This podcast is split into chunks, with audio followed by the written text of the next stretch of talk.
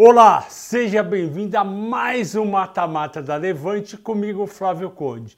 E hoje a gente tem um mata-mata super especial de duas ações que todo mundo pergunta: Magalu e Via. E o mata-mata de hoje vai ser dedicado à minha esposa Paula, que me aguenta fazendo os mata-matas toda semana aqui. Aqui não, porque ela trabalha em outro lugar, mas à noite fazendo em casa também. Então é para você, meu amor o mata-mata de hoje, Magalu versus Via. Bom, o mata-mata de hoje, o principal motivo é informar você como foram os resultados do primeiro trimestre de 2022, o que esperar para o restante do ano e o que fazer com as suas ações ou com seu dinheiro que não tem ainda via o Magalu. Aqui está a primeira página do relatório trimestral tanto da Magazine Luiza como a Via, eu sugiro a vocês entrarem no site Relações RI via RI Magalu e olhar como é que foi. Vamos aos números vendas. Vendas é a coisa mais importante de uma empresa. É aí que começa a dar certo ou errado uma empresa. A Magalu foi muito bem, 14 bilhões de vendas, cresceu 13%, contra o primeiro TRI de 2021, que já era uma base muito forte. A Via vendeu 10 bi 700, cresceu 3,3%, perdeu um pouco em relação a Magalu. Lojas físicas continuam crescendo pouco, mas crescendo no nível até surpreendente. Na Magalu cresceu 6,2%, na Via cresceu 2,9%. Boa parte do mercado apostava de pé junto que as lojas iam vender muito mal e não deu certo, não acertaram. Na parte do digital, do e-commerce, tanto o 1P, que são os estoques da empresa, como 3P, que é o marketplace, a Magalu foi muito bem, cresceu 16%, a Via cresceu menos 3,7%, mesmo assim conseguiu vender 5,2 bilhões, um número muito bom. No final, a receita líquida do primeiro trimestre da Magalu cresceu 6,2% e da Via caiu só um pouquinho, 2%.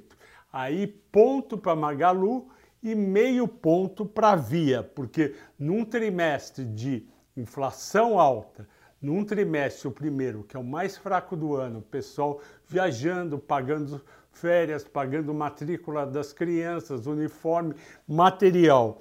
Mesmo assim, a Via conseguiu vender quase igual, caiu só 2%. Na parte de lucro bruto e EBITDA, é a segunda parte mais importante. Se a empresa conseguiu vender tudo aquilo, vamos ver quanto que ela deixou de lucro bruto e depois de EBITDA.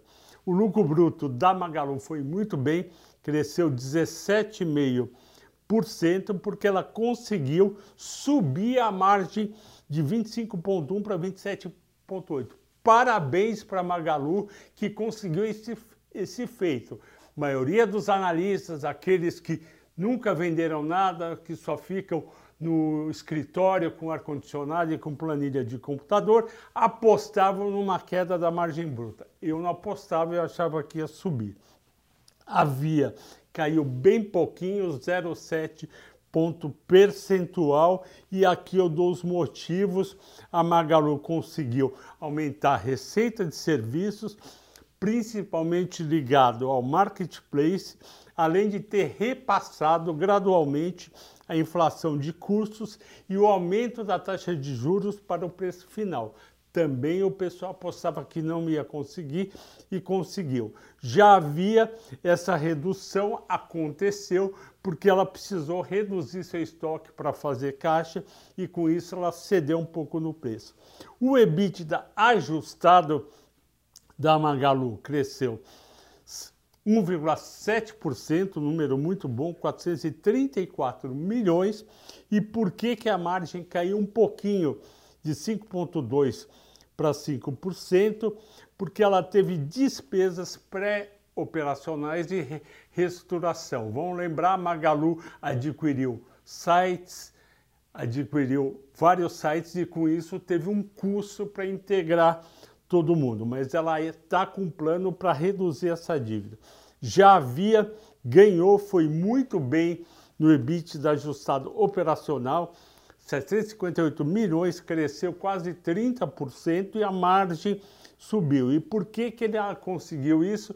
Porque desde o terceiro tri do ano passado havia vem um programa de redução de despesa operacional. Conseguiu melhorar a margem EBITDA no quarto tri e de novo no primeiro tri. Nessa página, parabéns para Magalu e para Via. Lucro antes do imposto de renda e resultado financeiro. Nesse quesito, os dois não foram bem. Por quê? Teve um prejuízo a Magalu antes do imposto de renda, 253 milhões versus 78 milhões no ano passado, e havia 42 milhões de prejuízo contra 53 do ano passado. Por que, que as duas tiveram prejuízo? Foram muito mal? Não, não foram muito mal. Elas tiveram resultado financeiro que é despesa financeira menos receita financeira de 420 milhões, em torno de 420 milhões negativos as duas, por quê? Porque aumentou os juros dos empréstimos e financiamentos. Vocês lembram, primeiro tri do ano passado, o governo tinha uma Selic de 2%. Agora, no primeiro tri de 2022, entrou com 9,75, foi para 10,75 e agora 11,75. Portanto, esse, esse custo maior dos juros da Selic prejudicou quem tinha dívida. Além disso, um trimestre difícil, onde as duas precisaram pagar, pagar mercadorias que tinham pago para fornecedores, eles tiveram que antecipar recebimento de créditos de cartões e com isso aumentou a despesa financeira. Mas essa situação vai melhorar durante o ano e no quarto trimestre não vai ter mais nada disso. E como foi o lucro líquido? O lucro líquido, prejuízo para Magalu de 98 milhões e um lucro operacional de 86 milhões para Via. Por quê? Porque essas empresas tiveram provisões positivas de R contribuição social, isso normalmente não acontece nas empresas. Ninguém precisa se preocupar com prejuízo em um trimestre. O varejo brasileiro é um trabalho hercúleo, tudo custa. O que você recebe quando eles te dão desconto no frete ou zero frete, tudo custa. A competição é grande, mas essas duas empresas foram bem e são as duas líderes de mercado. Ninguém chega em lideranças de mercado à toa. São duas empresas competentes que estão fazendo um ótimo trabalho num período difícil. E como está o endividamento e o caixa da empresa? Dívida líquida da Magalu, terceira linha, cresceu para 4,9 bi de 2,7. Isso eu já tinha falado, ela tinha que pagar fornecedores, cresceu a dívida em 2,2. Só que usando o cartão de crédito e ajustando o crédito, ela, teve um, ela foi para um caixa líquido ajustado de 1,6 bi, ou seja, ela tem mais caixa do que dívida. Ponto para Magalu. Na Via, ela aumentou a dívida em 600 milhões, foi de 2,8 bi para 3,4 bi, só que ela também tem cartões de crédito a receber. Somando isso, a empresa tem um caixa líquido ajustado de 500 milhões de reais, 0,5 bi. E o capital de giro, eu explico aqui como a Magalu foi muito bem. Ela tinha um capital de giro negativo de 1,7 bi, terceira linha, e tornou um capital de giro positivo de 1,2 bi. Parabéns para Magalu que conseguiu fazer esse equilíbrio nas contas. Ela tem 11 bi para receber nos próximos 12 meses contra 9,9 bi para pagar. Já havia ter um capital de giro ajustado negativo de 3,4 bi, porque ela tem 16 bi para pagar contra 12,8 para receber. Ela ainda vai ter que resolver essa questão e tudo indica que ela vai resolver a contento o que esperar dos resultados dessas duas empresas para o restante de 2022. Isso é muito importante. As vendas nos próximos trimestres devem ficar entre mais 5% em relação ao ano passado, que já foi alto, e menos 5%, ou seja, totalmente é, aceitável. E as margens devem ficar mais 2 pontos percentuais para Magalu e para Via deve ficar entre mais 2 e menos 2. Eu aposto mais no 0 a 0 e vai ser um ótimo resultado. Vamos agora calcular via múltiplo de mercado qual é o preço justo das ações da Via e da Magalu para o fim do ano. Eu fiz a conta aqui, calculei o EBITDA de 2,5 bi para Magalu no fim do ano, contra o, valor de mercado mais dívida de 32 bi, deu um EBITDA de 12,6 bi para o fim do ano da Magalu. Só que o EBITDA histórico dela, o EBITDA é 30,3. Fazendo a conta, se voltar a ser precificada a 30 vezes o EV/EBITDA, o preço-alvo da Magalu vai ser 10,40 no fim do ano, um potencial de valorização hoje de 158%. Guardo, guardo o número, preço-alvo de Magalu, calculado por mim, 10,40. Mesma coisa eu fiz com Via, preço-alvo 8,80, potencial de valorização de 205%.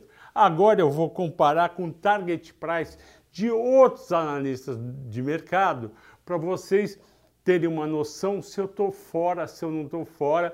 É bom porque você começa a entender como os outros estão calculando. Olha aqui, em verde, 10,40 é meu preço-alvo para Magalu, 11,12 11,12 é o preço-alvo médio do mercado. Então eu estou perto e, portanto, você tem eu e mais 12 analistas com essa projeção parecida.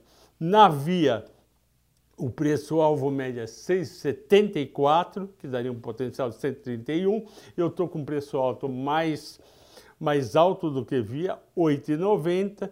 Se for para 8,90, tem 205% de valorização.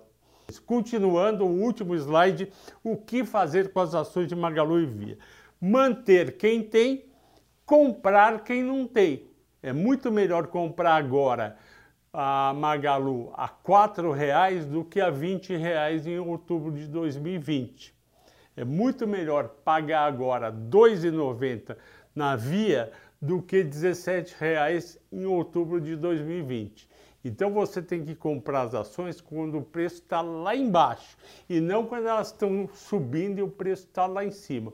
Ok, pessoal? Se tiverem alguma dúvida, escrevam aqui embaixo o comentário, dê seu like, agradeço a todos pela audiência e pela paciência. Até a semana que vem.